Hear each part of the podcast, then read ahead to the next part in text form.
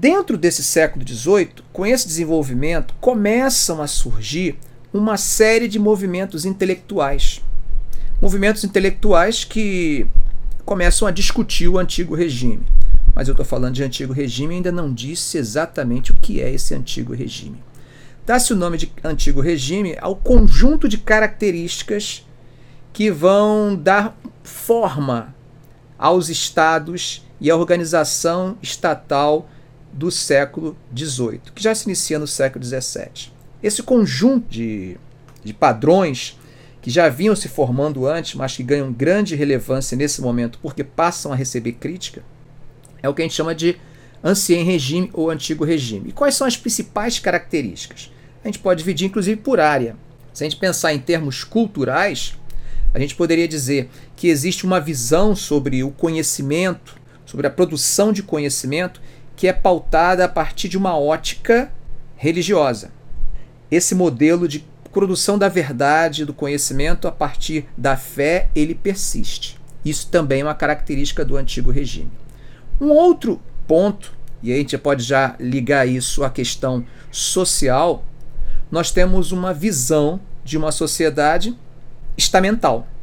E essa sociedade estamental, ela predispõe que é o sangue a origem do poder. Então é a chamada hereditariedade do poder. No dia a dia, tranquilo, isso aí. Mas quando se trata do, do diálogo com o Estado, isso toma um outro rumo, porque o poder passa a ser um exercício vindo da própria questão da dinastia.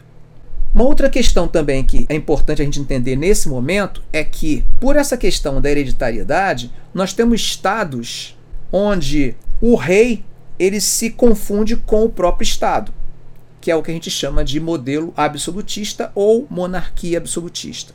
O Estado e o rei são uma coisa só. Houve grandes mudanças, em 1748, por exemplo, a liberdade religiosa dos estados, de poder escolher a sua própria religião, isso acabou. Mas o modelo cultural ele persistiu. E isso vai ser amplificado quando a gente pensa na questão do Estado.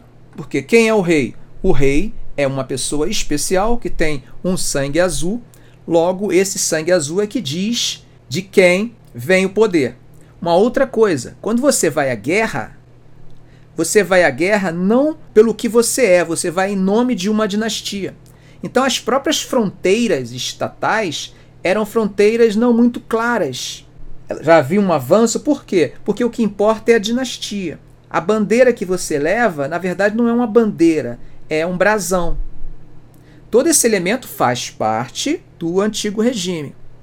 Então, o que, que não existe? Não existe a ideia da nação embora as etnias já existissem. Era muito comum estados multiétnicos. Estados como a Rússia, por exemplo, como a Áustria, estados onde você tinha diferentes etnias, que a única coisa em comum entre eles era o quê? Todos eles eram submissos, eram súditos do rei. Então, não existia a ideia da nação. Se você fosse à guerra, você não ia à guerra porque você era da mesma nação daquele, daquele outro soldado que está do teu lado. Você vai à guerra porque você serve ao mesmo rei. Então, esse processo é a diferença de cidadão para súdito. Justamente quando a gente fala da passagem da idade moderna para a contemporânea, há essa mudança do conceito de súdito para o conceito de cidadão. O brasão vai ser substituído pela bandeira, pela bandeira nacional. Então a gente pode dizer que esse momento do século XVIII, essa crítica, ela vai apontar para uma mudança nesse aspecto. Então a gente pode falar de críticas que estão sendo feitas ao antigo regime, se estamos fazendo crítica ao antigo regime, a esse modelo cultural. Na economia, isso também se manifesta, porque se você tem um, um, um rei absolutista que controla tudo, domina tudo, automaticamente esse rei absolutista controla a economia também. Então a economia funciona a partir do rei, a partir do Estado. E aí nós temos um nome para isso. Esse modelo é chamado modelo mercantilista, que também é um, um modelo intervencionista pautado no poder do rei. Então é um conjunto de coisas que, que a gente tem que caracteriza o antigo regime. Recapitulando, a gente pode pensar na questão da hereditariedade, a gente pode pensar nesse controle da economia que é o mercantilismo, a gente pode pensar no absolutismo, podemos lembrar da questão do conhecimento. Ao longo do século XVIII, nós temos uma série de pensadores que vão se debruçar sobre esses temas, cada um dando ênfase mais a um tema ou outro. E esse é o chamado movimento iluminista, que vai desde o início do século XVIII, mas vai ganhar grande força na segunda metade do século XVIII. Né? Quando você pensa, por exemplo, na figura de John Locke, que é praticamente o que inaugura esse pensamento, ele está ali na viradinha do século XVII para o século XVIII. E aí eles vão começar a se debruçar sobre a teoria do Estado. E nessa ideia de teoria do Estado, eles vão dizer que o Estado, o poder, na verdade, não vem do sangue, da hereditariedade, mas vem do povo. Então, esse poder precisa ser um poder representativo, que represente o povo. É a lógica do parlamento. Grande parte deles defendem a monarquia, mas essa monarquia deveria estar submissa ao parlamento. Por quê? Porque o parlamento era resultado, seria resultado da vontade do povo. Então esse debate começa a ser colocado. John Locke vai desenvolver a ideia dos direitos naturais, que deveriam ser valorizados se o Estado não garantir esses direitos naturais. Esse Estado é ilegítimo, ele pode ser derrubado. Aí ele defende o chamado direito à rebelião. Né? Esses, essas ideias. O Montesquieu vai afirmar que não pode haver concentração de poderes na mão do rei. Esse poder deve ser tripartido e cada, cada um desses três poderes eles deve estar nas mãos de diferentes indivíduos para que eles não concentrem os poderes em suas mãos e usem em benefício próprio. É um, é um momento que a gente está pensando em executivo, legislativo, judiciário, poderes separados. Tudo são teorias, são discussões teóricas que estão sendo feitas, escritas e construindo a base daquilo que a gente conhece hoje a propriedade privada sendo considerada por, por Locke, por exemplo, como um importante direito natural que já existe desde que o homem existe e que deveria ser defendido, direito à vida, direito à propriedade, o direito à liberdade individual.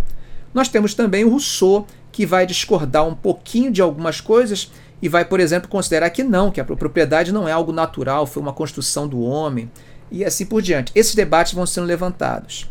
Nós temos na economia duas escolas, uma francesa e uma inglesa, que aparecem no mesmo tempo, mais ou menos, que seria a escola fisiocrata e a escola clássica, que é aquela que a gente conhece até hoje, né, chamada escola liberal.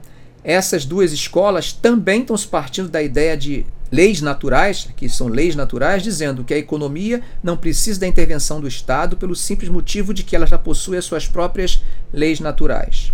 E aí o grande nome da escola clássica vai ser Adam Smith, que vai defender que a disputa entre a oferta e a procura gera um equilíbrio no mercado e que se houver intervenção do Estado, esse equilíbrio ele torna-se irregular, trazendo desvantagens tanto para produtores quanto para os demandantes. Então, dentro dessa lógica, o Estado não deve intervir. Logo, está havendo uma crítica clara ao antigo regime, a quê? Ao mercantilismo.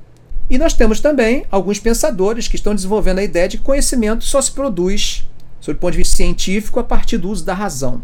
E aí eu acho que a razão, a palavra razão é o, o grande guarda-chuva que cobre todo o iluminismo. Da mesma forma que o humanismo cobria o renascimento, eu acho que razão cobre todo o iluminismo, é o guarda-chuva.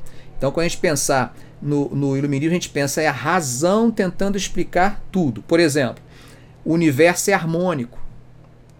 O universo é harmônico. Ele é harmônico porque já existem leis naturais que